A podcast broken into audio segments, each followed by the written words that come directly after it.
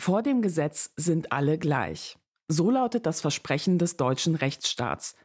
In der Praxis sieht das jedoch manchmal ganz anders aus. Oft genug macht es nämlich doch einen Unterschied, aus welchen Verhältnissen die Person auf der Anklagebank kommt. Wer in großem Stil Steuern hinterzieht, kommt oft genug trotzdem mit einer Geldstrafe davon, während pro Jahr rund 7000 Menschen allein deshalb ins Gefängnis müssen, weil sie ohne Ticket Bus oder Bahn gefahren sind. Kann so etwas gerecht sein? Ronen Steinke ist promovierter Jurist und schreibt für die Süddeutsche Zeitung. In seinem Buch Vor dem Gesetz sind nicht alle gleich, die neue Klassenjustiz, übt er harsche Kritik am deutschen Justizsystem – und genau darüber habe ich mit ihm gesprochen. Willkommen beim Denkangebot Podcast. Mein Name ist Katharina Nukun und unser Thema heute lautet Klassenjustiz. Thank you.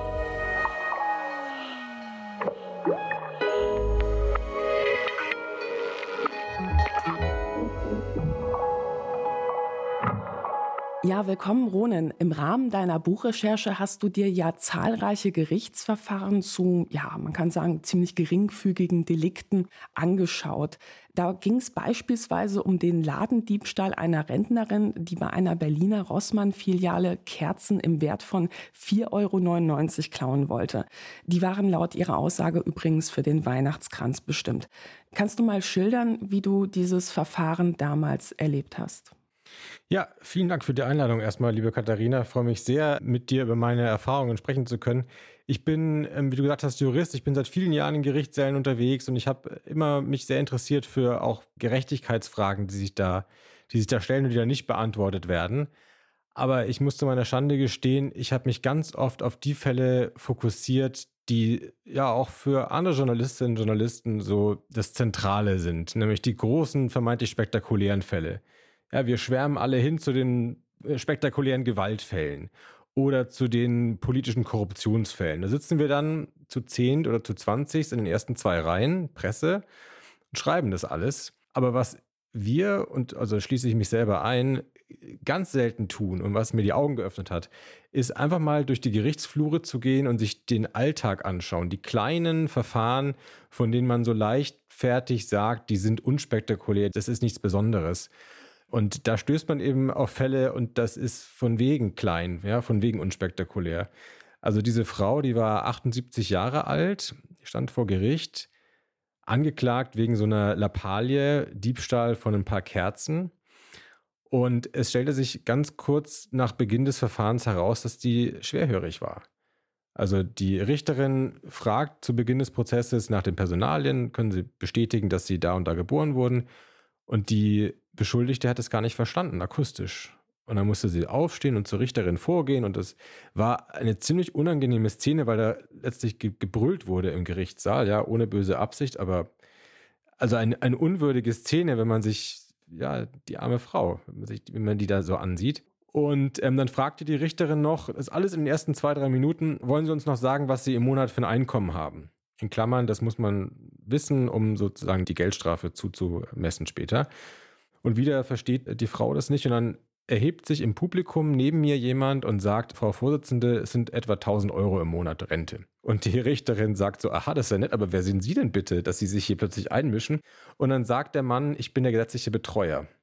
So, in dem Moment, wenn man sich ein bisschen mit Jura auskennt, in meinem Kopf geht da schon absolutes Kino los, weil gesetzlicher Betreuer bekommt man in Deutschland als Sozialleistung, wenn man nicht selber in der Lage ist, aus gesundheitlichen Gründen zum Beispiel, seine Angelegenheiten zu regeln, seine Behördengänge zum Beispiel. Dann bekommt man einen Betreuer. Und das ist offenbar die Situation, in der diese Frau sich befunden hat. Die war nicht in der Lage, Behördengänge zu machen, aber saß da vor Gericht alleine, ohne eine Anwältin, ohne einen Anwalt, angeklagt wegen so einer Kleinigkeit. Und der ganze Prozess dauerte dann vielleicht eine Viertelstunde und all die Argumente, die man hätte vortragen können für sie, also ja, wie schlecht es ihr geht, wie, wie ja, verletzlich sie letztlich ist, wie stark sie von so einer Strafe dann am Ende auch, ähm, ja, wie hart sie getroffen wird. All diese Argumente hat kein Mensch gemacht, weil sie da einfach alleine saß, ohne Anwalt.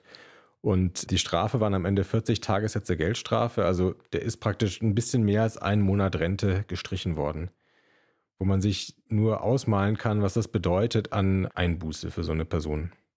Und jetzt kann ich mir vorstellen, dass das für den einen oder anderen Zuhörer ja durchaus eine Überraschung ist, dass die Frau keinen Pflichtverteidiger hatte, weil man kennt das ja so aus diesen Vorabend-Krimiserien, dass Menschen, die keine Kohle haben, dann irgendwie automatisch so einen Pflichtverteidiger auf Staatskosten bekommen. Ja, also so im Fernsehen oft so ein junger engagierter Typ, der einen dann halt vielleicht raushaut oder eine junge engagierte Frau. Wie ist das eigentlich in Deutschland? Ja, in Deutschland ist es leider viel geiziger geregelt. Der Staat gibt nur denjenigen einen Pflichtverteidiger, eine Pflichtverteidigerin, der wegen einer richtig schweren Straftat angeklagt ist. Also Verbrechen, ja, ein Jahr Gefängnis mindestens als Strafe, sowas wie Mord oder Vergewaltigung. Aber das ist ja nicht der Alltag sondern das sind wieder diese paar spektakulären Fälle, wo alle Journalisten da sitzen. Der Alltag in Deutschland, das sind die kleinen Diebstähle, das sind die Taten, bei denen jemand irgendwie einen Lippenstift einsteckt oder ähm, ein Stück Gemüse und Brötchen aus dem Supermarkt. Das ist so 60 Prozent der Kriminalität in Deutschland. Das ist Elendskriminalität. Das sind durchweg arme Leute. Und diese Menschen, wenn die wegen kleinen Delikten, ja, Bagatelltaten angeklagt werden, die bekommen gar nichts gibt es keinen Pflichtverteidiger, keine Pflichtverteidigerin, sondern da sagt der Staat, guck zu, wie du das selber regelst und wenn du das Geld hast, kannst du natürlich gerne einen Verteidiger mitbringen. Wenn nicht, dann halt nicht. Und jetzt könnte man ja durchaus argumentieren, naja, also welchen Unterschied macht das vielleicht bei so geringfügigen Sachen, wo die Sache vielleicht auch auf den ersten Blick für den Laien sehr klar erscheint, ob der jetzt ein Anwalt ist oder nicht, weil er kostet ja vielleicht auch und lohnt sich das da überhaupt, also macht das überhaupt einen Unterschied beim Urteil, selbst bei solch geringfügigen Sachen. Was würdest du da sagen? Das stimmt, das kann man so denken, aber ich meine, gerade der Fall der 78-jährigen Frau, ja, die höher behindert ist, die einen Schlaganfall hatte kurz vor diesem Prozess. Gerade so ein Fall zeigt, dass die vermeintlich einfachen Fälle oft gar nicht einfach sind. Also der Grund, wieso jemand Eisbergsalat und irgendwie zwei Tomaten und zwei Kürbiskernbrötchen stiehlt, der ist oft nicht simpel. Und das sind oft nicht irgendwie aus Jux und Dollerei begangene Taten, sondern da steckt oft eine Menge dahinter, auch eine Menge, was man juristisch diskutieren kann. Im Hinblick auf Entlastung des Täters, Motive, die man vielleicht so ja, entlastend in die Waagschale werfen kann. Oder im Hinblick auf Krankheiten, die Frage von Schuldfähigkeit, die Frage von Haftempfindlichkeit. Also es ist nicht so, dass die vermeintlich kleinen Delikte per se simpel sind. Es ist nur so, dass sich die Justiz mit diesen kleinen Delikten, wo also wenig Power auch dahinter steht, ja, von den Beschuldigten, da nicht so wahnsinnig viel mit abgibt oder nicht so viel Mühe mitmachen will. Man stellt es immer wieder fest, wenn zum Beispiel mal jemand mit einem sogenannten kleinen Delikt, ja, so eine kleine Körperverletzung zum Beispiel oder eine Trunkenheitsfahrt, was auch so Alltag ist, wenn jemand vor Gericht steht, der zufällig reiche Eltern hat. Also so ein, so ein Alltagsdelikt, was jeden Tag hundertmal angeklagt wird, aber plötzlich ist einer dabei, der hat reiche Eltern und der kommt dann mit einem Anwalt, der 400 Euro die Stunde verdient, was der dann plötzlich rausholen kann. Ja, es gibt keine Akte ohne Verteidigungsansätze, sagt man. Das heißt, wenn du nur lang genug so eine Akte studierst und wirklich jedes Komma umdrehst und dir jedes Detail anschaust, dann findest du logische Widersprüche. Dann findest du Argumente, die zumindest auch auf der entlastenden Seite irgendwie eine Rolle spielen.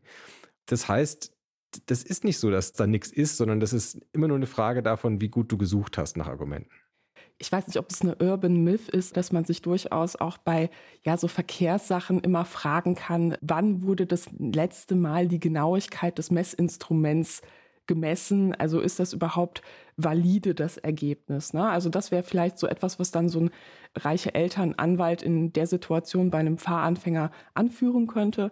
Und bei jemandem, der dann keinen Verteidiger hat, wird da einfach drüber hinweggegangen. Das ist ein sehr gutes Beispiel und ich habe da mit einem Kölner Anwalt länger drüber gesprochen. Der ist so ein reiche Leute Verteidiger, das würde der auch nicht von sich weisen. Das ist ja nichts Schlimmes, ja, dass man, dass man auch mit großen Ressourcenansatz und mit großer Mühe verteidigt. Äh, der bekommt 400 Euro die Stunde. Und der hat in so einem Fall, wo ein, ich glaube, es war ein Jugendlicher oder ein Heranwachsender wegen wirklich einer Kleinigkeit vor Gericht stand, Schriftsätze ans, ans Gericht geschickt, also sozusagen Protestschreiben, was soll das, dass sie hier meinen Mandanten so belästigen, von mehreren Dutzend Seiten, bevor es überhaupt losging. Das kann man machen. Das ist immer möglich. Du kannst, wie gesagt, wenn du nur willst, schaffst du das. Aber das Signal, was du damit an die Justiz natürlich sendest, ist, ähm, guck mal, wenn ihr euch mit mir anlegt, dann habt ihr Arbeit. Es mag trotzdem sein, wenn ihr wollt, dass ihr meinen Mandanten äh, verurteilen könnt, aber die Arbeit, viel Spaß, die müsst ihr euch jetzt erstmal machen. Und das heißt, allein diese Ressourcen, schaffen einen Anreiz oder eine Versuchung für die Justiz, dass man sagt, komm, da machen wir jetzt einen Strich drunter, das beerdigen wir schnell, bevor wir uns da jetzt äh, verkämpfen für. Und wie ist das aber eigentlich in den Fällen, wo man dann doch einen Pflichtverteidiger bekommen könnte? Muss man sich den selber aussuchen? Weil wenn ich mal überlege, es wird jetzt nicht um Kerzen in dem Fall gegangen sein, sondern um etwas Schwerwiegenderes, da steht ja trotzdem eine Person, wo ich erstmal ja es fraglich finden würde, ob die vielleicht die Kompetenz hat, um sich selbstständig einen guten Anwalt auszusuchen. Also bekommt man da irgendeine Form von Hilfestellung vom Justizsystem? Ja, also die Richterin, der Richter hilft einem dann, jemanden auszusuchen. Oft haben die auch so eine kleine Liste bei sich oder so einen kleinen Stapel Visitenkarten von Leuten, mit denen sie gute Erfahrungen gemacht haben. Aber ich halte das schon auch für problematisch, dass der Richter, die Richterin da so die Hand drauf hat auf diese Entscheidung, zumindest indirekt. Ja, weil es ist ja so, du willst ja als Beschuldigter, dass du einen Anwalt, eine Anwältin hast, die alles gibt für dich, die auch zur Not irgendwie laut wird oder die ja wirklich also kämpferisch deine Rechte ausschöpft. Wie im Fernsehen quasi wie man sich das so vorstellt. Genau, nicht eine Show abziehen, klar, aber wirklich hartnäckig und ohne da irgendwie zu kuscheln mit dem Richter oder ohne irgendwie da eine gute Stimmung machen zu wollen. Aber der Richter und die Richterin haben eine andere Interessenlage. Die wollen vielleicht nicht, dass jemand da kommt, der 110 Prozent für dich rausholt, sondern die wollen, dass die Sache auch jetzt nicht ewig in die Länge gezogen wird. Es gibt Richterinnen und Richter, die dann trotzdem die irgendwie hartnäckigen, die Anwälte mit Rückgrat bestellen und die sagen, ich finde das toll, wenn ich jemanden habe im Gerichtssaal, der mir Kontra gibt, weil dann werde ich selber besser, dann sind die Argumente hier am Ende besser abgewogen. Das gibt's. Aber leider gibt es halt auch Richter, die das ein bisschen als Gelegenheit nutzen, so die geschmeidigen, die gemütlichen Anwälte nach vorne zu schieben.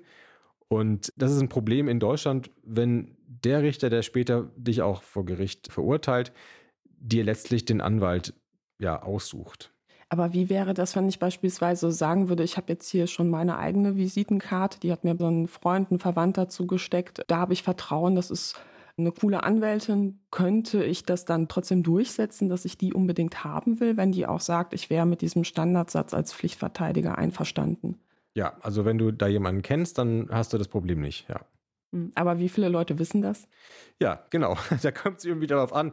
Leute, die vielleicht äh, in ihrem Bekanntenkreis tolle Anwälte haben oder die auf andere Weise sich da gut auskennen, die kommen mit so einer Situation klar. Aber je ärmer du bist und je weniger Ahnung du hast, desto mehr bist du da abhängig vom, vom guten Willen von anderen. Ja.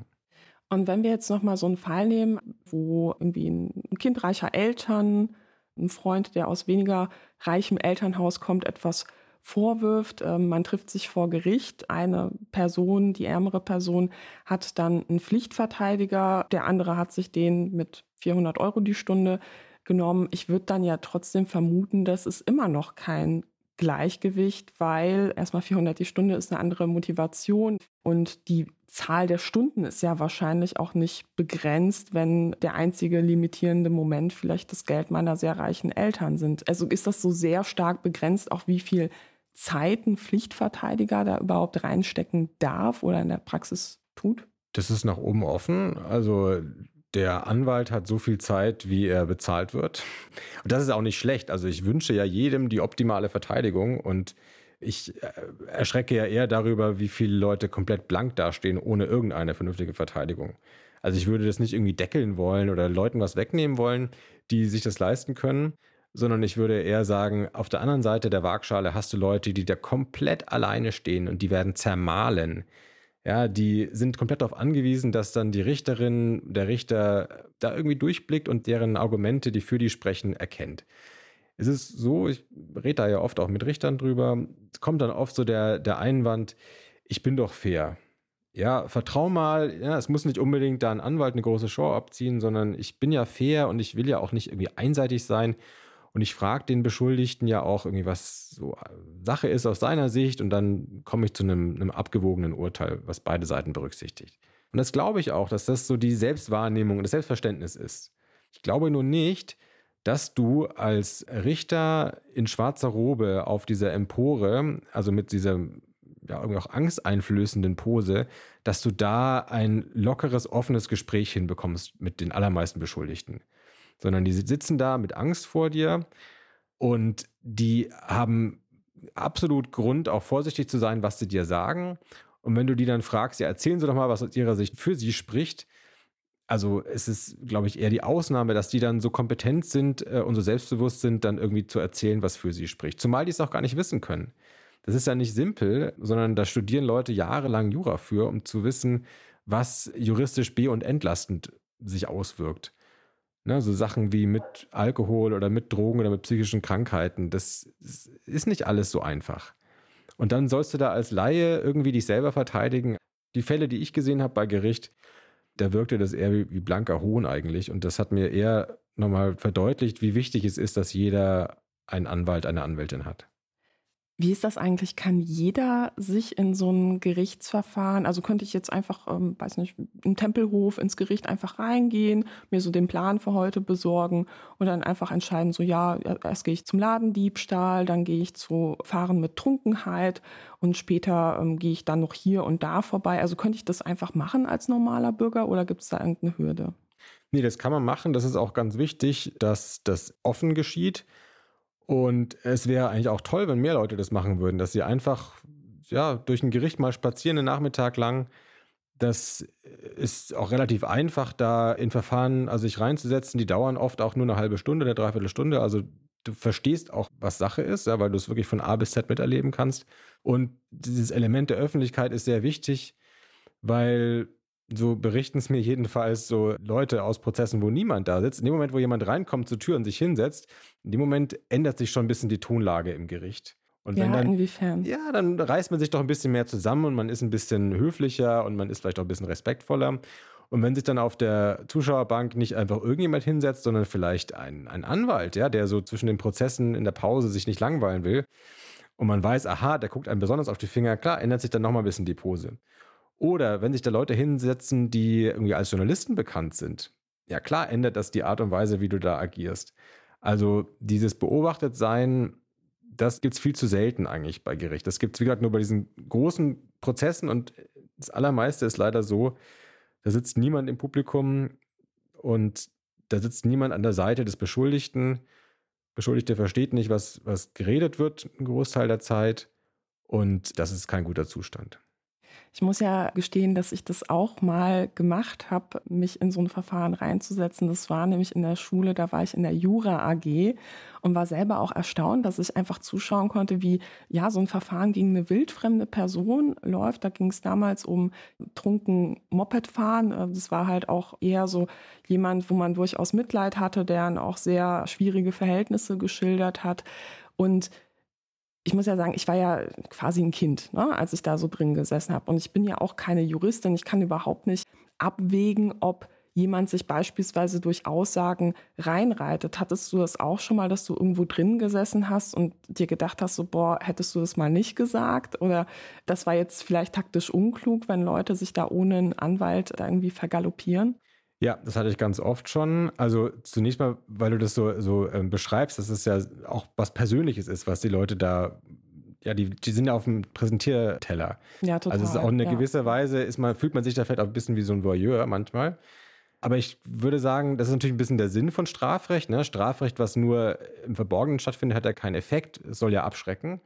Und es soll ja auch sozusagen die, die Normen und die, die Gerechtigkeitsvorstellungen des Staates öffentlich zeigen. Also ich glaube, das ist, das ist schon etwas, was man guten Gewissens machen sollte. Und natürlich nicht die persönlichen Daten, den Namen oder sowas dann mit nach draußen tragen. Ja, wenn man dann als Journalist da sitzt, dann kürzt man die Namen ab. Aber die Tatsache, dass man da zuschaut, ist etwas, was gut ist, das ganze System. Und auf deine Frage, also ich habe erlebt sowohl, dass sich Leute total reinreiten, indem sie glauben, sie würden jetzt was Schlaues sagen. Zum Beispiel? Zum Beispiel jemand, Dieb, ja, der hat ähm, Kleinigkeiten, Duschgel und sowas äh, in der Drogerie gestohlen. Und er wurde dann vom Richter gefragt, was verdienen Sie denn monatlich? Und der war Hilfsarbeiter auf dem Bau. Und der hat aber die ganze Zeit da alleine sich so erklärt gegenüber dem Richter, sich so präsentiert als ich bin ja eigentlich ein guter Bürger und ich habe da irgendwie einen Aussetzer gehabt, aber wissen Sie, Herr Vorsitzender, ich bin eigentlich total zuverlässiges Glied der Gesellschaft. Und als es dann darum ging, irgendwie sein, sein Gehalt anzugeben, da hat er dann auch so, ja, so 2000 Euro. Und dann hat der Richter gestutzt, wie 2000 Euro mit ungelernter Hilfsarbeit auf dem Bau, das ist ja Respekt. Ist es vor oder nachsteuern? Hat er kurz überlegt, meint er ja nachsteuern. Also ich, ich weiß es nicht, ob das es gestimmt hat, aber ich halte es schon für möglich, dass der so ein bisschen sich dachte, ich zeichne mal dieses Bild, dass ich so ein toller, ähm, gut verdienender Bürger bin. Und er dachte, damit kommt er besser an, weil damit ist er sozial dem Richter näher, als wenn er weniger verdient. Was der halt nicht verstanden hat, was vielleicht ein Anwalt ihm mal hätte sagen sollen, je höher dein Einkommen, desto höher deine Strafe später, deine Geldstrafe. Und die Geldstrafe wird auch allein aufgrund von dem, was du sagst, dass du verdienst, bemessen. Könnte man auch lügen? Offiziell nicht, aber ganz viele Leute sagen entweder nichts oder sie sagen ein bisschen so nur die Hälfte von dem, was wahr ist. Also du kommst damit durch. Ja, gut beratene Leute, vor allem Leute, die als Unternehmer oder ja, selbstständig arbeiten und so ein bisschen unübersichtliche Einkommensverhältnisse haben, die kommen oft damit durch, dass sie sich selber arm rechnen, dass sie nur so einen Teil von ihrem Einkommen offenbaren und dementsprechend kriegen sie dann eine viel geringere Strafe. Aber das musst du wissen. Das sind so Sachen, die erklärt dir keiner. Und der Richter sagt zu dir ja nur, sie müssen sich nicht selber belasten. So. Sie dürfen schweigen. Ja, gut. Was bedeutet ja, das? Ja, super, ja, genau. Also, das ist ja toll, wenn du das nicht musst. Aber was heißt denn das? Und genauso gibt es auch Leute, die schweigen sich um Kopf und Kragen. Also ich kann ja nicht in Leute reingucken, aber jede Geschichte hat irgendwie Grautöne. Ja, es gibt nie einen Fall, der nur eine Seite hat. Es gibt immer auch etwas, was auf der anderen Seite jemand entlastet. Ja, das mag vielleicht nicht überwiegen, aber es kann gar nicht sein, dass ein Fall nur in eine Richtung geht. Aber wenn der Beschuldigte auf der Anklagebank so eingeschüchtert ist, dass er einfach gar nichts sagt, ja, dann wird er seine entlastenden Argumente mit ins Grab nehmen. Wir werden es nie erfahren. Und das ist noch viel häufiger, als dass sich Leute um Kopf und Kragen reden. Ja, die schweigen aus Angst und hätten sie mal die Chance gehabt, dass sie so am Rand mal in eine Ecke gehen können mit einer Anwältin und die erklärt ihnen dann mal, komm mal her, wir reden kurz unter uns, das muss keiner erfahren, das ist alles hier mit Schweigepflicht, erzähl mir mal, wie es wirklich war und vielleicht kann ich dir dann sagen, was davon du offen sagen solltest. Mhm. Diese fünf Minuten oder zehn Minuten würden wahrscheinlich ganz oft bewirken, dass dann auch die Argumente gehört werden. Ich fand vor diesem Hintergrund auch nochmal so ein wissenschaftliches Experiment, was du geschildert hast, ganz interessant, und zwar das Whisky-Experiment aus der kriminologischen Forschung, wo es eben auch darum geht, welche Informationen bei Richtern zu welchen Entscheidungen eher führen. Magst du mal schildern, was da grob bei rausgekommen ist? Das ist ein Fall, da wurde 100 Richterinnen und Richtern immer derselbe Kriminalfall vorgelegt. Also so ein erfundener, ein Text letztlich. Und die Geschichte ging so, ein Lagerarbeiter hat einen Karton mit Whiskyflaschen mit nach Hause genommen. Also bei der Arbeit geklaut. Der Witz war dann, dass der einen Hälfte dieser Richterinnen und Richter gesagt wurde, naja, zum Privatleben des Beschuldigten ist Folgendes zu sagen, das ist eigentlich ein super Typ, der ist engagiert im Sportverein, der ist ein guter Familienvater. Also wir wundern uns alle, was er da jetzt gemacht hat. Und der anderen Hälfte der Richterinnen und Richter wurde gesagt, ja, also zum Privatleben des Beschuldigten ist Folgendes zu sagen. Der trinkt, der ist mit seiner Frau verkracht und die sind deswegen verkracht, weil er seine Abende am liebsten in der Kneipe verbringt. So, aber das waren nur Angaben zum Privatleben, die sie unterschieden haben. Und man würde ja denken, eigentlich bestraft wirst du ja nicht für dein Privatleben, sondern für das, was strafbar ist, also für den Diebstahl. Es ist ja nicht strafbar, Alkoholiker zu sein. Es ist überhaupt nicht strafbar, mit seiner Frau verkracht zu sein. Es ist auch nicht äh, relevant, ob du ein guter oder schlechter Vater bist und wer will das überhaupt beurteilen. Aber das Experiment hat dann gezeigt, dass das eigentlich der entscheidende Faktor für die Strafe war.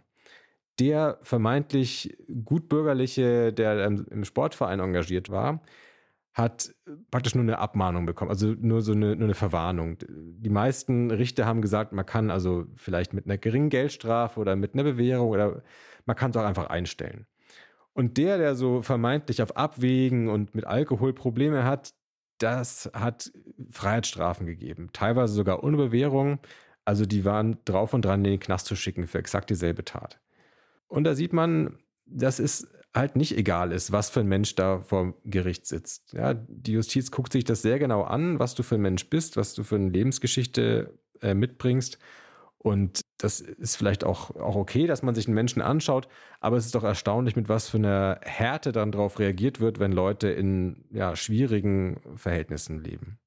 Ich finde, das hat dann fast so einen ja, autoritären, erziehenden Charakter, als würde man jemanden sozusagen auf den rechten Weg weisen wollen in der Art und Weise, die schon übergriffig ist, weil das über das, worum eigentlich die Verhandlung geht, weit hinausgeht. Und glaubst du, die Tatsache, dass viele Richterinnen und Richter vielleicht eher aus äh, besseren Verhältnissen kommen, glaubst du, das hat Einfluss darauf, wie solche Prozesse dann aussehen? Na, also ich glaube, es macht ja einen Unterschied, ob ich einfach in meiner Jugend beispielsweise viele Freunde hatte, die eher aus armen Verhältnissen kommen, wo man einfach ganz andere Alterssorgen hat. Ne? Oder wo in der Familie ähm, es vielleicht nicht üblich ist, bei psychischen Problemen einen Psychotherapeuten zu bezahlen, weil die Kohle einfach nicht da ist und die Wartelisten lang sind. Ne? Also das kann man auf jeden Fall zeigen bei Menschen, die keine Deutsch-Muttersprachler sind dass es denen mit exakt denselben Fällen und exakt denselben Argumenten viel, viel schwerer fällt, vor Gericht für glaubwürdig gehalten zu werden. Wenn du sowas wie deine Reue ausdrückst, ja, wenn du sagst, es tut mir leid und so. Wenn du das aber nicht in einem in einer gewählten Sprache tust, die dem Gericht nahe ist, dann fällt es dem Gericht oft schwerer, dir zu glauben. Und das ist noch das Augenfälligste ja, mit der Sprache. Aber es gibt ja auch innerhalb der deutschen Sprache unterschiedliche Soziolekte. Also wir können auch Ruhrpottplatt sprechen über meine Mutter und meinen Vater. Und wenn ich so vor Gericht auftreten würde, würde ich wahrscheinlich anders rüberkommen. Dann würdest du wahrscheinlich, ja. Und äh, es sei denn, du hast das Glück, dass du jemanden auf der Richterbank hast, der zufällig da selber eine Connection zu hat. Aber wahrscheinlich hast du das Glück nicht. Und dann ist da automatisch so eine Distanz. Und das bedeutet, dass dir dann, also die Chance schlechter ist, dass dir geglaubt wird. So, und das, ja klar, geht das dann zu Lasten von Leuten, die ja aus, aus, aus schwierigen, wie du sagst, oder aus, aus armen Verhältnissen kommen. Da gibt es auch auf der Seite der Richterinnen und Richter, sagen wir mal, eine Verbesserung. Also es ist heute nicht mehr so wie vielleicht vor 50 Jahren, dass die Richterschaft komplett aus der absoluten Oberschicht kommt, sondern es ist schon durchmischt her, aber natürlich noch lange nicht ein äh, Spiegelbild der Gesellschaft. Natürlich weiterhin, weil wir so ein selektives Bildungssystem haben und je weiter hoch du kommst in der Bildungsleiter, desto schwerer ist es, desto selektiver ist es für Leute aus, aus armen Familien. Natürlich hast du dann am Ende trotzdem noch weit überproportional Leute aus reichen Familien, die dementsprechend Soziolekt sprechen, die dementsprechend auch auf die Gesellschaft blicken. Wahrscheinlich Kleidung oder überhaupt das ganze Auftreten macht dann ja auch so ein Unterschied. Und wie würdest du eigentlich so Versuche bewerten, dieses Problem durch Software zu lösen? In den USA gab es ja auch vor einigen Jahren auch schon einen größeren Skandal. Da wurde eine Software eingesetzt an unterschiedlichen Gerichten, die Richterinnen und Richtern helfen sollte, bessere, gerechtere Entscheidungen basierend auf künstlicher Intelligenz zu fällen. Ne? Also hat die Software quasi vorgeschlagen, so hier bei dem Fall, bei dem Beschuldigten würden wir folgendes Strafmaß vorschlagen. So, und die Verfechter dieses Systems sagen, ja, das ist total toll, weil genau damit können wir diese, ja, vielleicht auch soziale Brille so ein bisschen wegbekommen. Ja, also das Gute an der Software ist, sie bekommt nie Hunger und das ist gar nicht so unwichtig, weil es auch Experimente gibt aus Israel, dass du vor dem Mittagessen, also wenn der Hunger da ist, die strengsten Urteile bekommst und nach dem Mittagessen die mildesten. Das oh Richter sind nur Menschen, ja. Das ist natürlich jetzt nicht sofort auffällig, aber wenn du es so über mehrere Monate lang beobachtest und statistisch auswertest, ist tatsächlich auffällig. Die Urteilssprüche, die den größten Begründungsaufwand machen, die am meisten irgendwie strengen Energie erfordern, dass da die, die Neigung eher gering ist, wenn die Leute gerade Hunger haben. So den Faktor hast du natürlich raus, wenn du das mit einer Software sozusagen verobjektivierst. Das ist die Hoffnung und die ist jetzt gar nicht natürlich irgendwie abwegig, die kann man deswegen auch ernsthaft verfolgen. Das Problem ist nur, in dem Moment, wo du ein Entscheidungsschema, was du bisher schon hast, einfach nur überträgst in eine Software, also in eine Software reinfütterst, in dem Moment gibst du dem so den Anschein von wissenschaftlicher Objektivität. Und das wirkt dann so, naja, komm, die Maschine hat es gesagt, also ist das auch die richtige Entscheidung. Und wer will sich denn dagegen jetzt noch wer, äh, irgendwie dagegen entscheiden? Und in ganz vielen von diesen Entscheidungen, wie jetzt mit dem ja, Whisky-klauenden Arbeiter, fließen ja Erwägungen rein, die hoch zweifelhaft sind. Und wenn wir die einfach nur kopieren und einfach nur in eine Software reingeben, vielleicht führt das dann eher dazu, dass wir uns weniger hinterfragen oder dass wir solche Dinge weniger diskutieren, anstatt sie mehr zu diskutieren. Also dass quasi auch die Ungerechtigkeiten reproduziert werden, weil das, womit die KI gefüttert wird, ja schon ungerecht an sich ist. Die werden dann dadurch noch äh, vielleicht hartleibiger, weil du das Gefühl hast, naja, das ist halt plötzlich Wissenschaft und, das, und Statistik und nicht einfach nur mhm. Vorurteil, was es halt vorher äh, gewesen ist. Genauso kann man das auch zum Beispiel bei Entscheidungen für Untersuchungshaft überlegen. Untersuchungshaft ist ja, wenn du noch nicht verurteilt bist, sondern du sollst erstmal festgehalten werden, damit du nicht wegläufst vor dem Prozess. Also eine ganz, ganz heikle Entscheidung. Jemand wird eingesperrt, einfach nur zur Sicherung des Verfahrens. Und ja, letztlich ein ganz schwerer Grundrechtseingriff auf ganz, ganz dünner Basis, weil wir noch gar nicht wissen, ob er am Ende vielleicht unschuldig ist. Und die Argumente, die dann in, in der Justiz immer so hin und her zu wälzen sind, die lauten, ja, es gibt vielleicht Gründe dafür, dass die Wahrscheinlichkeit jetzt groß ist, dass der wegläuft, wie zum Beispiel, der hat Familie im Ausland. Und es gibt vielleicht Gründe, die dafür sorgen, dass er vielleicht doch nicht wegläuft, wie zum Beispiel, er hat Familie in der Stadt oder Leute, für die er verantwortlich ist. So, da kann man dann teilweise vielleicht sogar sagen, das sind ja objektivierbare Dinge, da kann man vielleicht sogar so eine Checkliste machen. Aber je näher man sich das anguckt, desto mehr fällt dann auf, dass da doch auch eine Menge Ideologie reinspielt. Ich, ich wollte schon gerade sagen, also bei wie vielen Managern wird dieses, ah, der hat Kontakte im Ausland herangezogen und bei wie vielen Menschen mit einer Migrationsgeschichte äh, spielt das eine Rolle? Ja, und es ist auch eine Frage der Ideologie, welche Beziehungen wir als stabil betrachten. Ja, also zu sagen, ich lebe in einer polyamoren äh, Dreierbeziehung, wird vielleicht dann von manchen Richtern da vielleicht nicht die Reaktion auslösen, aha, ja, dann bist du ja total gebunden an den Ort. Hingegen, wenn du sagst, ich bin in einer katholischen Ehe, dann vielleicht eher. Also das mhm. ist nicht so, dass das alles nur Mathematik und alles nur objektiv ist. Da geht es ganz stark um Wertungen. Und wenn wir die gegenwärtigen Wertungen, ja, auf Basis, was die Richterschaft heute so, so macht, einfach in den Computer einspeisen und damit irgendwie äh, verewigen, dann gewinnen wir überhaupt nichts an Rationalität, fürchte ich. Ich fand ein weiteres Beispiel aus deinem Buch, auch wieder einen konkreten Gerichtsfall, ganz spannend in Bezug nochmal auf diese Frage, was erzähle ich dem Gericht besser nicht oder was sollte ich ihm erzählen? Du hast da den Diebstahl von Eiscreme geschildert. Da hat ein Mann Eiscreme im Wert von 35 Euro 95 geklaut. Und das ist aber zum Problem geworden, weil dieser Diebstahl nicht als ein einfacher Diebstahl gewertet wurde, sondern dann plötzlich im Raum stand, ob es sich um einen gewerbsmäßigen Diebstahl handelt. Magst du das mal erläutern? Also man würde ja meistens annehmen, wenn man etwas aus Not stiehlt, dann gibt es ein bisschen Milde. Dann wird das gesetzlich etwas irgendwie milder betrachtet, als wenn man etwas aus Jux und Dollerei stiehlt. Also wenn man beispielsweise arm ist und sagt, ich möchte so meinem Kind mal ein richtig gutes Eis mitbringen, dann ist das was anderes, als wenn jemand eben nicht in Armut lebt. Genau, in dem konkreten Fall ging es darum, der war drogenabhängig und der wollte dieses Eis, das war also eine riesengroße Menge, sechs Packungen weiterverkaufen auf dem Schwarzmarkt für ein paar Münzen, so an irgendwelche Bekannten und dann von den Münzen sich den nächsten Schuss kaufen. Klingt nicht so schön wie ich will meinem Kind was geben, aber es ist ja trotzdem eine Not. Also und jetzt darf man jetzt auch, wenn man selber diese Not nicht hat, trotzdem nicht irgendwie drüber hinweg lachen, sondern eine Drogensucht von Opiaten bedeutet, Entzugserscheinungen sind furchtbar schmerzhaft. Das bedeutet, du erleidest äh, Schüttelfrost, Psychosen. Das ist ein Zustand, der geht erst dann wieder weg, wenn du wieder äh, Stoff konsumieren kannst. Also so eine Notlage ist Not. Das ist vergleichbar mit Hunger, mit Durst. Hm. Und aus so einer Notlage heraus hat der äh, Täter hier das äh, Zeug geklaut. Das war nicht viel, das war nicht, nicht viel wert. Aber das hat ihm vor Gericht überhaupt nicht genutzt, sondern total geschadet weil es in Deutschland eine Regel des Strafrechts gibt, die ist 150 Jahre alt und die richtete sich ursprünglich gegen Berufsverbrecher, gegen sogenannte. Also die Idee war, wenn du etwas stiehlst, um dir damit irgendwie ein Einkommen zu verschaffen auf Dauer, so ein kleines Business aufzubauen, dann bist du gefährlicher für die Gesellschaft, als wenn du etwas nur stiehlst aus Spaß und nur einmalig. Deswegen, wenn man jetzt dir sagen kann, du hast es gestohlen, um das danach weiterzuverkaufen und dir davon dann Sachen zu erwerben, und sei es Droge, dann bist du automatisch in dieser Kategorie der Berufsverbrecher. Es nennt sich dann heute gewerbsmäßige Begehung und führt automatisch zu einer deutlich verschärften Strafe. Und das ist etwas, das trifft heute alle Leute, die Beschaffungskriminalität begehen. Es trifft auch andere. Ich habe neulich bei Gericht einen Fall erlebt eines Paars aus der Ukraine.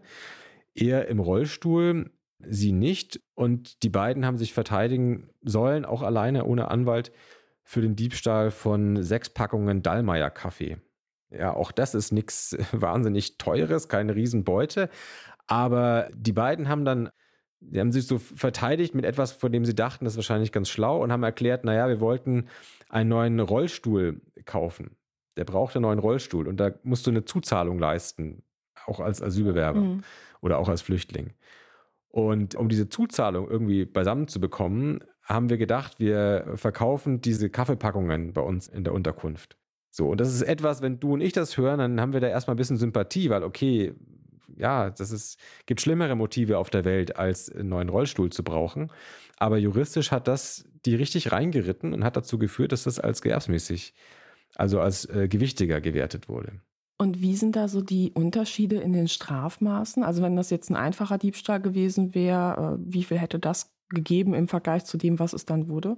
Also der normale Diebstahl kann bestraft werden von einer geringen Geldstrafe bis hin zu fünf Jahren Gefängnis. Und also wenn du es zum ersten Mal machst und es nicht wahnsinnig gewichtig ist, bist du natürlich am alleruntersten Rand. Kriegst eine kleine Geldstrafe. Aber wenn es ein gewerbsmäßiger Diebstahl ist, also um weiter zu verkaufen, dann bist du automatisch bei drei Monaten Mindeststrafe und kannst auch nicht mehr mit einer Geldstrafe davon kommen. Ja, das kann zwar zur Bewährung ausgesetzt werden, wird es natürlich auch erstmal, aber du bist definitiv im Bereich der Freiheitsstrafen drin. Und das ist geschehen bei diesem Mann mit dem Eis, ja, dem, dem Drogenabhängigen, der hat dann eine Freiheitsstrafe bekommen für den Diebstahl von, wie du sagst, sechs Packungen Speiseeis bei Edeka, glaube ich. Das heißt, man würde ja sonst denken, in vielen Fällen kann man sagen, ich bin süchtig, ist eher so ja, ein entlastendes Argument vielleicht, weil die Menschen ja nicht wirklich frei in ihren Entscheidungen auch in, mit einer schweren Suchterkrankung sind, aber eigentlich reitet sie das dann massiv rein. Ich würde auch sagen, das verdient eigentlich ähm, Hilfe und nicht Härte und Tadel. Ja, es ist auch, wer bin ich, ehrlich gesagt, dass ich so jemanden einen moralischen Vorwurf mache? Also ich würde mir das ehrlich gesagt nicht anmaßen wenn jemand unter so furchtbaren körperlichen Zuständen leidet, wie sie halt Heroin auslösen, und dann tut er nichts weiter, als im Supermarkt etwas zu stehlen, dann ist natürlich klar, dass das falsch ist und dass man das stoppen und verhindern sollte. Aber da jetzt einen moralischen Vorwurf draus zu machen, da würde ich mir viel schwerer tun als bei vielen anderen Dingen. Und deswegen mein Befremden, ehrlich gesagt, über das, was ich im deutschen Strafrecht erlebe, wo es genau in die Gegenrichtung geht. Das kann ich nicht nachvollziehen. Ich glaube, man macht das Problem nur größer. Ja? Du reitest die Leute ja noch tiefer rein in ihr Elend. Wie sollen sie denn aus dieser Situation rauskommen? Du schreibst ja auch in deinem Buch über die Situation in Gefängnissen und schilderst da eben auch, dass ziemlich viele Menschen dort eben auch aus eindeutig armen Verhältnissen kommen, dass es eben ganz und gar nicht ein Querschnitt der Bevölkerung ist.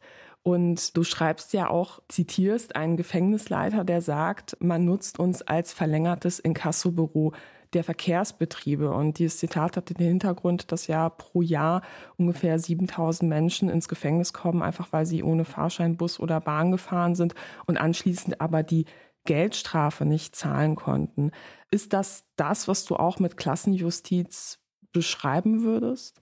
Ich würde sagen, ich kann irgendwo verstehen, dass es dieses Prinzip gibt. Wer seine Geldstrafe nicht bezahlt, der ja, muss eine andere Strafe dann bekommen, eben eine Haftstrafe. Wo diese Idee herkommt, kann ich schon nachvollziehen. Das, äh, ja, das ist ja keine freie Entscheidung, ob ich eine Geldstrafe bezahlen möchte oder nicht. Da muss irgendwie noch so eine Drohung dahinter stehen. Das leuchtet mir schon ein. Aber was wir heute erleben, ist, dass diese Haftstrafe ganz oft angewendet wird auf Leute, die können ihre Geldstrafe nicht bezahlen, beim besten Willen. Das ist nicht Frechheit, das ist nicht irgendwie Verweigerungshaltung oder sonst was. Das sind nicht diese militanten GEZ-Gebührenverweigerer, sondern das sind Leute, die können nicht. Die sind psychisch krank, die sind drogenabhängig, die haben eine, eine harte Behinderung. Und die können beim besten Willen das nicht abarbeiten und auch nicht, nicht sonst wie bezahlen. Ich habe im Gefängnis in Berlin einen Mann gesprochen, der sitzt da wegen nicht gezahlter Geldstrafen. Der hat mir gesagt, er ist 17 Jahre lang in Psychiatrien gewesen. Er darf nicht arbeiten. Er ist nicht arbeitsfähig und niemand darf ihm in Deutschland legal eine Arbeit geben. Was soll der machen? Ja, wie soll der an Geld kommen, um seine Geldstrafe zu bezahlen?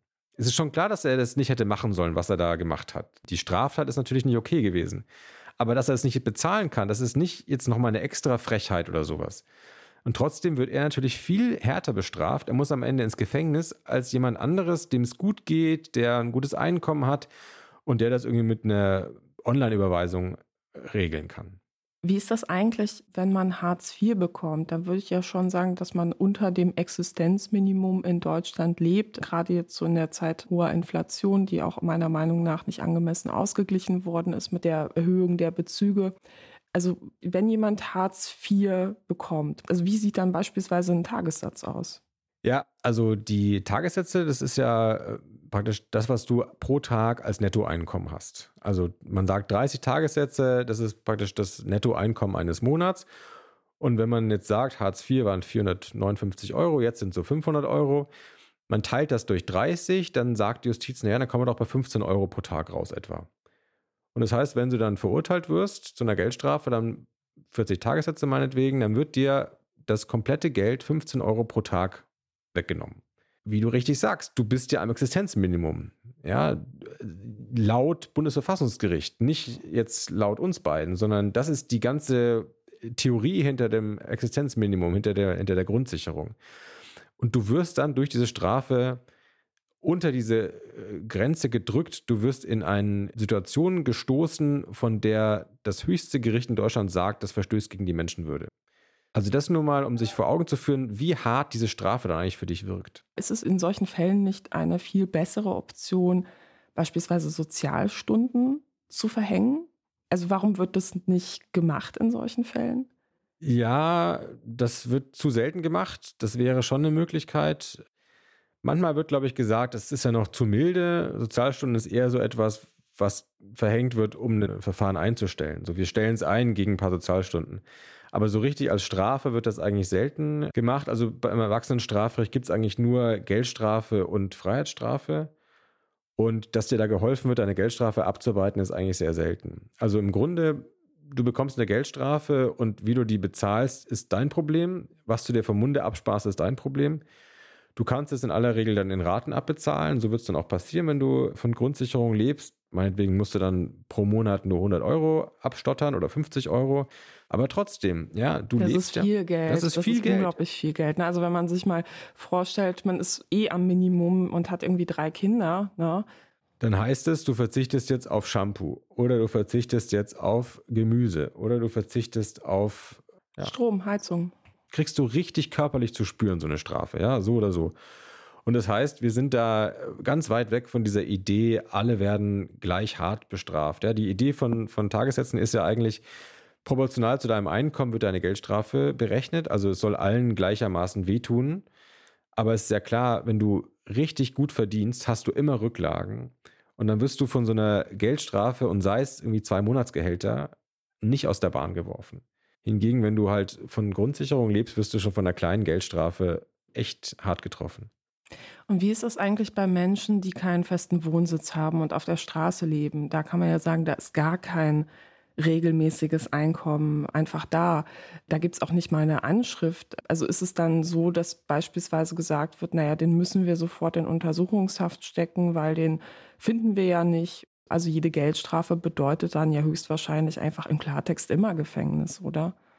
So ist es. Also das ist ganz bitter tatsächlich, dass also die Untersuchungshaft ist ja offiziell keine Strafe, ist ja offiziell nur so eine Art Vorsichtsmaßnahme, aber die wird in solchen Fällen immer verhängt. Also die Leute kommen immer ins Gefängnis und es gibt teilweise sogar Befragungen von Richterinnen und Richtern, wo dann so ein bisschen relativierend gesagt wird, naja, komm, so schlimm ist das nicht. Die sind vielleicht sogar ganz froh, wenn sie äh, dann im Warmen sind und jedenfalls sind die ja so verwildert oder so, ja, so kaputt, dass die das auch gar nicht so großartig merken. Also die Einbuße an Freiheit ist für die nicht so groß. Wo es mir echt den Hals zuschnürt, über diese Herablassung, ja, wer, wer bin ich denn oder wer ist denn das Gericht, zu sagen, was jemanden wie sehr wehtut oder in die Freiheit einschnürt? Das ist ja eine Entscheidung, die niemand aus Spaß trifft, auf, unter der Brücke zu schlafen. Also entweder aus psychischen Zwängen oder aus ganz anderen irgendwie harten persönlichen ähm, ja, Nöten heraus. Aber das ist doch nicht etwas, wo man so drüber hinweggehen kann. Und anzunehmen, dass jemand, der irgendwie schwer krank ist oder Alkoholiker ist, sowas wie eine eingesperrt sein nicht so sehr empfindet wie jemand anderes, das ist wirklich, also ganz, ganz äh, verächtlich. Und da spielt ja auch so ein Menschenbild mit von wegen, ja, also die feinen Herrschaften, wenn die mal irgendwie einen Tag in Untersuchungshaft müssen, ist es furchtbar für die, auch was da so eine soziale Ansehensverlust mit verbunden ist. Aber für Leute in der Unterschicht, das ist, kann letztlich auch egal sein. Ich würde jetzt noch mal gerne aus deinem Buch eine ganz interessante Statistik zitieren und zwar beim Kapitel 7, da geht es um Elendskriminalität Und da ist so eine Grafik mit zwei Balken. Ein Balken ist sehr groß, da liegt ein Fußball neben. Und ein Balken ist sehr klein und da liegen so ein paar Geldmünzen. Links bei dem großen Balken steht Strafe für Uli Hoeneß, der den Fiskus um 28,4 Millionen Euro geschädigt hat. Drei Jahre und sechs Monate Gefängnis. Daneben der kleine Balken Strafe für eine Hartz-IV-Empfängerin in Osnabrück, die den Fiskus um 84.000 Euro geschädigt hat. Drei Jahre und zehn Monate Gefängnis. Das heißt, jemand, der ein Vielfaches von dem an Schädigung gegenüber dem Fiskus verursacht hat, musste geringere Zeitspanne im Gefängnis verbringen als die Hartz-IV-Empfängerin aus Osnabrück. Wie viele Menschen sitzen eigentlich wegen Steuerhinterziehung im Knast? Ganz, ganz wenige. Also wegen Steuerhinterziehung in den Knast zu kommen, das ist wirklich ein Kunststück. Da musst du mindestens eine Million hinterzogen haben. Und da reicht es nicht, wenn du mit ein paar hunderttausend kommst. Und selbst wenn du Millionenbeträge hinterzogen hast, Uli Hoeneß ist ja ein Beispiel dafür, ja, also knapp 30 Millionen Euro, der wurde dann verurteilt zu drei Jahren und sechs Monaten und davon hat er auch nur die Hälfte absitzen müssen und dann ging es auch schon in offenen Vollzug. Also diese Zahl ist sehr, sehr gering. Und auf der anderen Seite Leute, die wegen Hartz-IV-Betrug oder wegen Elendskriminalität belangt werden, die füllen unsere Gefängnisse von oben bis unten, von links bis rechts. Und wie macht man das dann sonst bei Steuerhinterziehung? Also die Leute kaufen sich einfach frei, also bekommen dann halt irgendwie eine Geldstrafe und dann, ja. Ja, also es fängt dann erstmal damit an, es wird eingestellt gegen Zahlung einer Geldauflage. Ja, also du musst natürlich das zurückzahlen oder das zahlen, was du schuldest, ist klar. Aber Moment mal, es wird eingestellt oder wird derjenige auch verurteilt? Also erstmal ist es, wenn es jetzt nicht schon ein Millionenbetrag ist, sondern sagen wir ein paar 10.000 Euro, 20, 30, 40, dann wird es in der Regel erstmal eingestellt gegen Zahlung einer Geldauflage. Okay. Das ist wie so eine kleine Strafe, die aber nicht als Strafe gilt und die auch nicht in dein äh, Register reinkommt, sondern das Gericht bietet dir an, so wir können uns jetzt vor Gericht treffen oder wir machen es kurz und du zahlst einfach Summe X und dann stellen wir es da im Gegenzug für ein. Das ist so die, die unterste Stufe bei, sagen wir mal, aus Sicht der Justiz den geringen ähm, Fällen. Und wenn es dann ein bisschen höher wird, sagen wir mal 100.000 Euro, dann fängt man schon an mit Freiheitsstrafen auf Bewährung. Das ist dann schon nicht mehr so leicht und das kommt dann auch in dein Strafregister rein, aber trotzdem Bewährung. Davon können Leute, die irgendwie sechs Packungen Eis äh, geklaut haben, um, um ihre Drogensucht zu befriedigen, nur träumen. Und erst, wie gesagt, ab dieser magischen Zahl von einer Million Euro droht dir wirklich Gefängnis. Also das ist so die, die Eskalationsleiter. Wir haben ja jetzt auch sehr viel über Armut gesprochen. Ich fände das auch nochmal interessant, die mysteriöse Gruppe der sehr reichen Menschen, die Straftaten verüben, sich nochmal anzuschauen. Es gibt ja durchaus auch Top-Manager, die vor Gericht landen. Also nehmen wir mal beispielsweise den VW-Diesel-Skandal. Da gab es ja auch eine Verurteilung. Warum müssen solche Leute nicht in den Knast? Also der VW-Dieselskandal ist ein sehr gutes Beispiel, weil der Chef von VW, also der bestbezahlte Manager in Deutschland damals, der hat das Angebot bekommen, 4,5 Millionen Euro zahlen, dafür stellen wir die Sache ein, hat die Staatsanwaltschaft gesagt. Das ist natürlich schon eine Stange Geld und das ist auch für ihn äh, relativ zu seinem Einkommen schon auch nicht wenig. Ja, der hat im also Jahr vielleicht ein Haus weniger. Ja, genau. Oder ein, ja. Also das ist ein Haus weniger. Es ist halt, also ich finde das allein schon diese Aussage äh, bringt es ja auf den Punkt. Äh, Versuche mir gerade vorzustellen, was für ein ist. Haus man für 4,5 Millionen Euro bekommen kann. ja, das ist, äh, also das ist schon, schon eine große Summe und auch für ihn irgendwie schon spürbar. Aber das musste er nicht selber bezahlen, sondern es ist vollkommen erlaubt in Deutschland, dass du dir deine Geldstrafen und Geldauflagen von jemand anderem erstatten lässt. Die Justiz sagt, Katharina, wenn du eine reiche Oma hast, die all deine Strafen für dich bezahlt, schön für dich, dann stellen wir uns dem nicht in, in den Weg. Und wenn der VW-Chef ein Unternehmen hat, was in seinem Rücken ist und was ihm seine Geldstrafen bezahlt, auch schön für ihn. Und das ist natürlich etwas, was wunderbar ist für Leute mit reichen Omas und mit Unternehmen, die ihre Geldstrafen für sie, für sie bezahlen. Aber was natürlich nochmal diese Aber warum macht ein Unternehmen das? Also da hätte man ja 4,5 Euro sparen können, hätte man sagen können, so ja, das ist alles die Schuld von dem Manager und von dem trennen wir uns ja vielleicht dann auch. So kann man das dann halt auch schön beerdigen und hat damit nichts mehr zu tun. Warum werden da die Kosten übernommen? Ähm, für so ein Unternehmen ist oft die Überlegung, das gibt so schlechte Schlagzeilen, wenn wir da den Chef irgendwie abservieren. Das ist so ein schlechtes Bild für unsere Marke, für unser Image, wenn der da wirklich vor Gericht sich bis zum letzten Tag verteidigen muss. Es ist ein gutes Geschäft, wenn wir das schnell vom Tisch kriegen, indem wir diese Geldauflage einfach für ihn bezahlen. Dann gibt es da keine hässlichen Bilder. Und für so ein Unternehmen ist diese Summe ja auch nicht so groß. Das mag für die einzelne Person eine große Summe sein, aber VW hat einen Jahresumsatz von 200 Milliarden. Für die ist es der Umsatz von 10 Minuten. Dann leuchtet es irgendwie auch betriebswirtschaftlich ein, dass sie sagen, komm, das Geld lassen wir jetzt mal springen. Plus, VW ist für sowas versichert. Das heißt, die kriegen einen großen Teil dieser Summe von der Versicherung. Nein, wieder. nein, wirklich. Es gibt Versicherungen für meine Manager sind kriminell. Ja, da gibt es sehr schöne Versicherungen. Ich habe das auch im Buch ein bisschen zusammengetragen, was es da so für Werbetexte für gibt, also von der Allianzversicherung. Wir unterstützen Verantwortliche in Unternehmen für die Risiken von falschen Entscheidungen. Klingt sehr nett. Also das kann man alles versichern. Das tun Unternehmen auch für zumindest so die, die Top-Management-Ebene. Ähm, und am Ende kannst du diese Prämien, die du an die, an die Versicherung jedes Jahr zahlen musst, auch von der Steuer absetzen. Also am Ende wälzt du damit sozusagen das Risiko ab auf die Masse der Leute, die ehrlich Steuern zahlen. Und das ist alles ein Konstrukt und eine Situation, die dazu führt, dass natürlich Manager weich fallen und dass die Justiz es eigentlich möglich macht, dass du ohne große Schmerzen aus so einer Nummer rauskommst. Und wenn man sich jetzt mal überlegt, was ist eigentlich die Idee von Strafrecht? Ja, die Idee ist ja Abschreckung, du sollst irgendwie ein bisschen einen Klaps auf die Finger bekommen, dann läuft das total in die Leere bei diesen Fällen. Ich habe auf Amazon gesehen, dass dein Buch beschrieben wird mit Zitat, ein provokantes Sachbuch über das deutsche Strafsystem, die Justiz und soziale Ungleichheit. Hast du das Gefühl gehabt, dass sich jemand tatsächlich provoziert gefühlt hat? Oder wie war so die Rückmeldung eigentlich zu dem Buch? Also haben Leute gesagt, so, oh, Klassenjustiz, damit werden wir sozusagen in den Dreck gezogen, so schlimm ist es doch gar nicht. Oder gab es dann auch viele Kolleginnen und Kollegen, die auf dich zugekommen sind und gesagt haben, so, naja, also da hast du schon an einigen Stellen einen wichtigen Punkt gemacht? Ähm, also eigentlich ziemlich konstruktiv. Eigentlich bin ich ganz äh, glücklich mit der Diskussion, wie die läuft, weil die Dinge, die ich anspreche, für viele Praktiker gar nicht so neu sind. Also, ja, ich habe ja Jura studiert, meine Freunde sind großteils äh, Richter und Anwälte geworden. Die Dinge, die ich da zusammengetragen habe, die ich vielleicht ein bisschen prägnant und ein bisschen äh, zugänglich schreibe, die sind großteils kein Geheimnis. Aber man gewöhnt sich, wenn man in diesem Apparat drin ist, so ein bisschen daran. Man, ja, vielleicht hat man so eine, so eine professionelle Abstumpfung oder so einen beruflichen Zynismus. Ja, viele engagierte Strafverteidiger, Strafverteidigerinnen, die können sich furchtbar aufregen über diese Missstände, aber die leben jeden Tag damit und irgendwann ist das schon gar nicht mehr so ein Thema.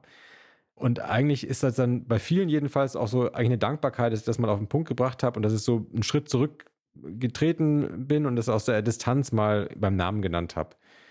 Das tut gut, weil jemand, der von außen drauf guckt, also ich habe zwar den juristischen Hintergrund, aber ich, ich arbeite ja nicht für eine Kanzlei oder für den Staat der hat irgendwie vielleicht noch mal ein bisschen einen ja, Blick fürs Gesamte. Und wenn sich da einzelne Leute angegriffen fühlen, das gibt es auch. Was waren das für Leute? Zum Beispiel in dem Bereich Managerverteidigung. Also Leute, die als Strafverteidiger ja, die Kriminalität der weißen Kragen, wie man das so nennt, White-Collar-Crime mhm. äh, verteidigen. Ich meine, dass deren Mandanten zu gut wegkommen. Ja, deren Job ist aber natürlich, ihre Mandanten zu verteidigen und immer zu sagen, ihre Mandanten werden zu hart angefasst und die sind ja in Wahrheit die Leistungsträger der Wirtschaft und so weiter. Ich meine trotzdem, deren Mandanten kommen sehr oft zu billig davon, wenn man es mal in Relation setzt. Den Streit, den fechte ich gerne aus und äh, das soll ruhig so sein, ja. Und dann gibt es natürlich das, was ich vorhin angesprochen habe. Es gibt viele Richterinnen und Richter, die halt ganz ehrlich sagen, trau uns doch zu, dass wir fair sind, auch zu Leuten, die unverteidigt sind. Und da ist dann wichtig, dass ich den durchaus diesen guten Willen überhaupt nicht abspreche. Aber das versuche ich dann immer im Gespräch immer klar zu machen. Ihr könnt beim besten Willen nicht in den Kopf der Leute reinschauen. Und wenn dann Beschuldigter vor euch sitzt, ja, verängstigt, der kriegt den Mund nicht auf, ihr werdet nie zu dem durchdringen. Das schafft eben nur jemand als Anwalt, als Anwältin, die in dessen Ecke sitzen und die eindeutig von vornherein sagen, ich bin auf deiner Seite, ich schweige, du kannst mir Sachen wirklich anvertrauen ja vor allem hier und da ein netter Richter oder ein verständnisvoller Richter, der löst ja ein strukturelles Problem nicht. Ne? Das ist ja halt trotzdem Glücksspiel, an was für einen Richter ich gerate, wenn ich darauf vertrauen muss, dass da jemand sitzt, der sich klar ist, dass es bestimmte Biases in Bezug etwa auf Rassismus gibt, wo man auch bei sich selbst aufpassen sollte. Ja, ist, ist für mich ehrlich gesagt auch selber, kann ich auch mal sagen. Also ich bin ja ähm, auch sozialisiert mit diesem Bild, eigentlich ist unser Rechtssystem ja besser geworden in den letzten 100 Jahren. So in der juristischen Ausbildung habe ich eigentlich so gelernt, wir sind doch die Weimarer Zeit, die Kaiserzeit ist alles lange hinter uns, diese harte Justiz mit den Fallbeilen und den, dem Geschrei im Gerichtssaal, das ist doch alles heute viel humaner und viel mehr auf Augenhöhe und so weiter. Zum Beispiel, es ist doch vor 100 Jahren so gewesen, 80 Prozent aller Strafen waren Gefängnisstrafen, und heute sind nur noch 20 Prozent aller Strafen Gefängnisstrafen. Das klingt doch alles erstmal so der Fortschritt, ja, läuft doch eigentlich. Oder noch so eine Sache, die meisten Prozesse werden heute per Brief gemacht. Also die Leute kriegen nicht eine Einladung zum Gerichtstermin, sondern die Leute kriegen erstmal einen Brief nach Hause, in dem drin steht, wenn sie möchten, dann können wir die Sache auch einfach ähm, ja, diskret äh, abhandeln und sie zahlen einfach ihre Strafe und sie müssen nicht äh, vor den Pranger treten. Also all das klingt jetzt für Leute, denen es so gut geht wie mir, eigentlich nach Fortschritt. Weil ich bin doch froh, wenn ich nicht ins Gefängnis muss, nur eine Geldstrafe bezahlen muss. Ich bin auch froh, wenn ich nur einen Brief bekomme und mich nicht da so blamieren muss vor der Öffentlichkeit. Aber was mir halt bei der Recherche zu diesem Buch klar geworden ist, da gehe ich nur von mir aus. Und sobald ich mich versetze in die Position von jemandem, der arm ist, der vielleicht nicht Deutsch-Muttersprachler ist, da sind all diese Entwicklungen der letzten 100 Jahre an dem vorbeigegangen. Und das sind keine Milderungen, das sind eher noch Entwicklungen, wo es noch härter geworden ist. Weil wenn dir eine Geldstrafe aufgebrummt wird, die du eh nicht zahlen kannst, dann ist es genauso gut, wie wenn dir eine Gefängnisstrafe von vornherein aufgebrummt wird. Da ändert sich überhaupt nichts zum Besseren. Und wenn dir ein Brief nach Hause geschickt wird, wo dir der Vorwurf entgegengehalten wird und da steht einem Kleingedruckten drin, wenn sie nicht innerhalb von 14 Tagen Protest einlegen, dann wird das jetzt rechtskräftig, ja, da musst du schon sehr gut Deutsch können und dich sehr gut auskennen, auch juristisch, um da irgendwie sinnvoll dagegenhalten zu können. Die meisten Leute können das nicht. Und bei den meisten Leuten führt das in Wahrheit dazu, dass die nie einen Richter sehen und die Sache wird rechtskräftig. Die kriegen ein Urteil, ohne jemals die Chance gehabt zu haben, mit jemandem darüber zu sprechen. Also ich bin ein bisschen auch ernüchtert oder ich bin irgendwie selber aufgeschreckt durch diese Recherchen, dass so dieses Narrativ, was wir als Rechtsstaat uns selber so, so erzählen, es ist doch alles humaner geworden, dass das wirklich nicht für die Armen, also für die meisten Leute gilt. Und wenn jetzt so eine gute Fee zu dir kommen würde, also ja, so eine Justitia-Fee mit verbundenen Augen und so einer kleinen Waage in der Hand und sagt, äh, Ronen, ich habe dein Buch gelesen, wir müssen was tun. Was soll ich tun? Was würdest du ihr sagen? Also auf jeden Fall muss jeder eine Anwältin, einen Anwalt haben. Das geht gar nicht ohne. Auch bei den kleinen Taten, bei den vermeintlich, ja, jeder. Ist das in anderen Ländern eigentlich so? Ja, also in ganz vielen europäischen Ländern, auch in Ländern, denen es jetzt wirtschaftlich nicht viel besser geht als uns, ja, Polen, kriegt jeder einen Anwalt. Griechenland, Italien, da wächst das Geld nicht auf den Bäumen, sondern diese Länder haben eingesehen schon vor langer Zeit, dass es die Voraussetzung für einen fairen Prozess ist, dass auf beiden Seiten des Saals jemand ist, der denselben fachlichen sozusagen Wissensstand hat. Also das muss unbedingt so sein in Deutschland. Und es darf nicht mehr sein, dass Leute ins Gefängnis kommen, nur weil sie ihre Geldstrafe nicht bezahlen können. Ja, wenn die aus Frechheit ihre Geldstrafe nicht bezahlen wollen, meinetwegen, ja, dass solche Fälle mag es manchmal geben, dann muss man sich das nicht gefallen lassen. Aber wenn sie es nicht können, das muss aufhören. Das sind die allermeisten Leute inzwischen, die ins Gefängnis kommen. Aber was wirst du stattdessen vorschlagen oder wirst du einfach sagen, dann ja, ist das halt auf der Halde und muss man abschreiben? Wahrscheinlich muss man das ganz oft so sehen und das ist natürlich keine befriedigende, super Antwort. Das ist keine saubere juristische Lösung, dass man etwas einfach abschreibt und auf Halde legt. Aber es wäre auf jeden Fall sauberer oder humaner, als was wir jetzt machen. Jetzt sind wir ratlos und sagen, okay, ab in den Knast. Und wir wissen genau, das macht die Sache schlimmer. Die Leute kommen dann mit mehr Problemen raus, als, als sie vorher hatten. Und wenn wir dann in Zukunft mit unserer Ratlosigkeit etwas humaner, etwas irgendwie zurückhaltender umgehen, dann wäre schon mal ein bisschen was gewonnen zumindest. Aber was würdest du denn sagen zu jemandem, der sagt, so, naja, also ich sehe das Problem eher da drin, wie Gefängnisse in Deutschland funktionieren. Ne? Es gibt ja auch andere Modelle, beispielsweise so in Norwegen, ähm, wo es ja durchaus auch Gefängnisse gibt, wo Insassen dann halt irgendwie eine richtige Ausbildung machen, halt eher selbstbestimmt in WGs leben, ne? also wo man eher so einen stärkeren Fokus auf Resozialisierung tatsächlich setzt und äh, mehr Therapie und Sozialhilfeangebote hat. Ja, ich weiß, das ist so die Theorie. Ich weiß immer nicht, ob das in der Praxis auch immer so eingelöst wird. Ich meine, wir haben ja auch in Deutschland offiziell den Anspruch Resozialisierung. Wir haben auch so Wohngruppenvollzug. Also es gibt auch bei uns Justizministerien von Bundesländern, die so Hochglanzpamphlete haben, die sie dir in die Hand drücken und sagen, was sie für einen tollen Vollzug haben, wo man also tolle Ausbildung bekommt.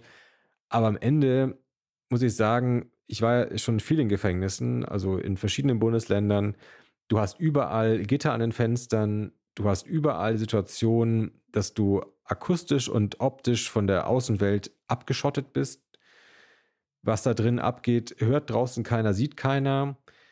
Du hast überall die Situation, dass du den Kontakt zu deiner Familie verlierst, über kurz oder lang, dass Beziehungen zu Bruch gehen, auch Familienbeziehungen, also Eltern-Kind-Beziehungen. Wenn ich dem Ganzen einen Namen geben müsste, dann würde ich, glaube ich, nicht auf den Namen Resozialisierung kommen. Selbst wenn du da drin eine schöne Ausbildung zum Tischler meinetwegen bekommst. Sondern ich würde dann eher von Desozialisierung sprechen. Du wirst durch diese Mauern, durch diese Gitter, durch diese Abgeschottetheit über Monate, über Jahre aus der Gesellschaft rausgegliedert. Und das löst keine Probleme. Also wenn man das irgendwie vermeiden kann, wir täten uns alle einen Gefallen als Gesellschaft, das zu vermeiden. Und was wäre aus deiner Sicht so vielleicht so die niedrig hängendste Frucht, die eigentlich auch recht einfach so als Reform umzusetzen wäre in Bezug auf die Probleme, die du schilderst? Drogen legalisieren, tatsächlich. Also es ist so, es ist ein unglaublich großer Anteil der Strafverfolgung, der sich nur mit Drogen befasst. 15 Prozent etwa der Menschen, die im Gefängnis sitzen, sitzen da wegen gewaltlosen Drogenhandelsdelikten. Die haben entweder äh, verkauft oder gekauft. Und das ist eine furchtbare Sache, wenn Leute abhängig sind. Das ist eine furchtbare Sache, die den Körper schädigt, die auch Beziehungen kaputt macht. Aber am Ende muss ich mich fragen, wenn du deinen Körper kaputt machen willst, dann geht mich das auch nicht unbedingt was an. Also es ist nicht dasselbe, wie wenn du jemanden anderen schlägst. Das ist moralisch in keiner Weise vergleichbar mit Straftaten. Aber würdest du sagen, es gibt da noch einen Unterschied zwischen jemandem, der beispielsweise Heroin verkauft und jemandem, der Heroin konsumiert? Also da gibt es ja auch Länder, die da auch ein unterschiedliches Strafrecht, soweit ich weiß, habe. Ich meine, in Portugal gibt es da schon Unterschiede. Ne? Also in, also in, Bezug auf so kommerziellen Drogenhandel von harten Drogen, die auch wirklich Menschen stark schädigen und wenn jemand einfach nur Konsument ist. Das, was ich mir wünsche, gibt es, soweit ich weiß, nirgendwo. Also das ist schon eine Utopie. Also was es in Portugal, in verschiedenen, in Kanada und so gibt, das sind so, so Zwischenlösungen, die aber nicht ganz konsequent sind. Ich finde, muss man sich klar machen, der Konsum von einer Person der wird dann ermöglicht durch den Verkäufer und der wird vielleicht befördert durch den Verkäufer, aber das ist am Ende das, worum es geht. Der Konsum ist kein Unrecht, weil ein Mensch macht mit seinem eigenen Körper etwas, was vielleicht dumm ist, aber was trotzdem kein Unrecht ist. Weil das ist dein gutes Recht, mit deinem Körper auch dumme Sachen zu machen. Und das ist nicht irgendwie etwas, was den Staat ja berechtigt, da einzugreifen und zu sagen, hier geschieht ein Unrecht. Also würdest du auch sagen, dass quasi der Verkauf von Drogen auch nicht unter Strafe stehen sollte? Der Verkauf von Single Malt Whisky ist moralisch gesehen genauso wie der Verkauf von Kokain. Ja, das ist genauso ein Ermöglichen davon, dass sich jemand an der Gesundheit schädigt. Und wenn erwachsene Leute diese Entscheidung für sich selber treffen, dann ist es etwas, wo wir als Gesellschaft nicht weggucken, sondern wo wir vielleicht dann auch so Therapieangebote, nicht nur vielleicht, sondern definitiv, ja, alles, was medizinisch möglich ist, an Hilfestellung geben sollten. Aber das unkonstruktivste und das kontraproduktivste, was man machen kann und das auch irgendwie illegitimste ist, damit Strafe drauf zu hauen. Aber würdest du sel selbst bei Heroin sagen, jemand, der beispielsweise Heroin oder Fentanyl, also so Sachen, die wirklich hart abhängig machen? Wenn du das so illegal machst, dass man dafür ins Gefängnis kommt, führt es ja auch dazu, dass die Leute sich nicht Hilfe holen. Also nicht medizinische Hilfe holen dass Leute sich davor scheuen, sich Aber ich zu meine den Verkauf, also nicht den Konsum. Also ich finde Konsum, da würde ich, würd ich total mitgehen und sagen, naja, also es sind halt eh irgendwo Menschen, die halt auch Opfer ihrer Sucht sind. Ne? Also warum soll man die dafür noch in den Knast stecken? Aber ich würde sagen, persönlich sehe ich da schon einen Unterschied von Leuten, die vielleicht das auch selber gar nicht konsumieren und das dann an Leute gezielt verkaufen, auch manchmal auch, ja, um sie abhängig zu machen, wenn man damit einfach auch viel Geld verdienen kann. Also das kann man einmal so pragmatisch und einmal moralisch beantworten. Pragmatisch kann man sagen, den Konsum legal zu machen und den Verkauf illegal zu machen, es führt ja dazu, dass sich die legal Konsumierenden dann auf den Schwarzmarkt irgendwie umtun müssen. Das kann ja nicht der Gesundheit förderlich sein, dass du, um etwas Erlaubtes zu machen, dich da irgendwo hinterm Bahnhof irgendwie versorgen musst, bei zwielichtigen Quellen, wo du nicht weißt, wie sauber der, der, Stoff ist. Also rein pragmatisch spricht da was dafür, das irgendwie ins Licht zu holen und, und, und ja, legal zu machen. Das zeigen ja auch Beispiele in Kanada zum Beispiel, wo Cannabis legalisiert worden ist, da ist einfach mit Drug-Checking, mit so einer medizinischen Begleitung. Ich komme aus der Nähe von Holland und das ist ja schon seit Ewigkeiten legal. Äh, da ist die Welt ja jetzt auch nicht runtergegangen. Mir geht es wirklich, also so in dieser Unterscheidung, um, um eine wirklich harte Droge. Ne? Also beispielsweise Heroin. Sollte Heroin in einem Geschäft verkauft werden? Ja, ja, aber das ändert ja nichts an der Argumentation. Also ähm, in Deutschland gibt es die Vergabe von Methadon zum Beispiel legal in so Ver Vergabestellen. Das ist ein Ersatzstoff für Heroin und teilweise gibt es auch die Ausgabe von echtem Heroin. Ja, alles unter ärztlicher Aufsicht, um zu verhindern, dass Leute mit ihrer Sucht da irgendwie sich einen Dreck auf dem Schwarzmarkt besorgen. Also es spricht medizinisch, rein pragmatisch immer was dafür, wenn die Leute eh süchtig sind oder eh das Zeug konsumieren wollen, dass du das zumindest bei Tageslicht und bei, bei Kontrolle machst. Und das rein pragmatisch, rein medizinisch. Und das andere ist moralisch oder rechtlich, würde ich halt sagen, wie kann das ein Verbrechen sein, jemanden zu ermöglichen, etwas Erlaubtes zu tun? Ja, wobei, da würde ich halt auch wieder sagen, wenn jemand süchtig ist, dann kann man das ja halt irgendwie feststellen. Dann kann man ja sagen, es gibt Stellen, die sagen so, okay, der ist süchtig, der braucht das jetzt. Ich frage mich, wenn es frei verkäuflich wäre, ob jemand, der halt einfach an irgendeinem Tag eine richtig dumme Idee hat, dann halt hingeht und sich Heroin kauft und dadurch erst süchtig ist. Und das sind halt so Gruppen, wo es für mich auch moralisch einen total großen Unterschied macht. Also natürlich bin ich halt auch für die Vergabe von Methadon frei. Ne? Also wobei man sagen muss, Methadon löst auch keinen Rausch aus. Ne? Das ist halt wirklich etwas auch, damit Leute da halt auch rauskommen, perspektivisch. Würdest du da nicht so einen Unterschied sehen? Ja, aber dann musst du ja den Konsum verbieten. Also, weil du willst ja den Konsum erlauben. Also dann, erwachsene Leute dürfen dann ja auch die dumme Entscheidung treffen, mal Heroin auszuprobieren. Also da müsstest du ja sagen, wenn du die Sorge hast, aber ich finde, die, die Sorge kann man haben und darf trotzdem das den Leuten nicht verbieten. Es ist paternalistisch, die Leute dürfen auch dumme Entscheidungen treffen. Es ist auch zum Beispiel eine denkbare, legitime Entscheidung, dass einer sagt, ich möchte mein Leben wegwerfen. Ja, Leute saufen sich zu Tode, teilweise ganz bewusst, ja, oder rauchen mit dem Bewusstsein, dass es so eine Art Suizid auf Raten ist. Leute machen die, die wildesten Dinge und, und ja, es ist nicht irgendwie etwas, was wir den Leuten vorgeben können. Du hast deinen Leib äh, gesund zu erhalten und du hast irgendwie bis 80 äh, ein vitaler Mensch zu bleiben. Also das muss auch eine total legitime Entscheidung sein in der Gesellschaft, dass einer sich da anders entscheidet. Ich sehe schon, wir müssen noch eine Sendung mal zum Thema Drogen machen. Ronen, ich danke dir wirklich sehr für dieses Gespräch. Hat mich wirklich sehr gefreut, mit dir über das Buch sprechen zu können, was ich wirklich auch mit sehr viel Freude gelesen habe. Vielen Dank. Wenn euch das Gespräch gefallen hat, freue ich mich auch sehr, wenn ihr den Podcast abonniert und weiterempfehlt und den Podcast bewertet. So wird das Denkerangebot sichtbarer für andere. In den Shownotes findet ihr außerdem alle weiterführenden Links zum Thema und auch einen Link zum Buch von Ronen. Und falls ihr euch eigentlich jetzt fragt, warum in diesem Podcast bis jetzt immer noch keine Werbung gekommen ist, ja, das ist Absicht, denn ich hasse Werbung und deshalb finanziert sich dieser Podcast ausschließlich ganz bewusst über Spenden.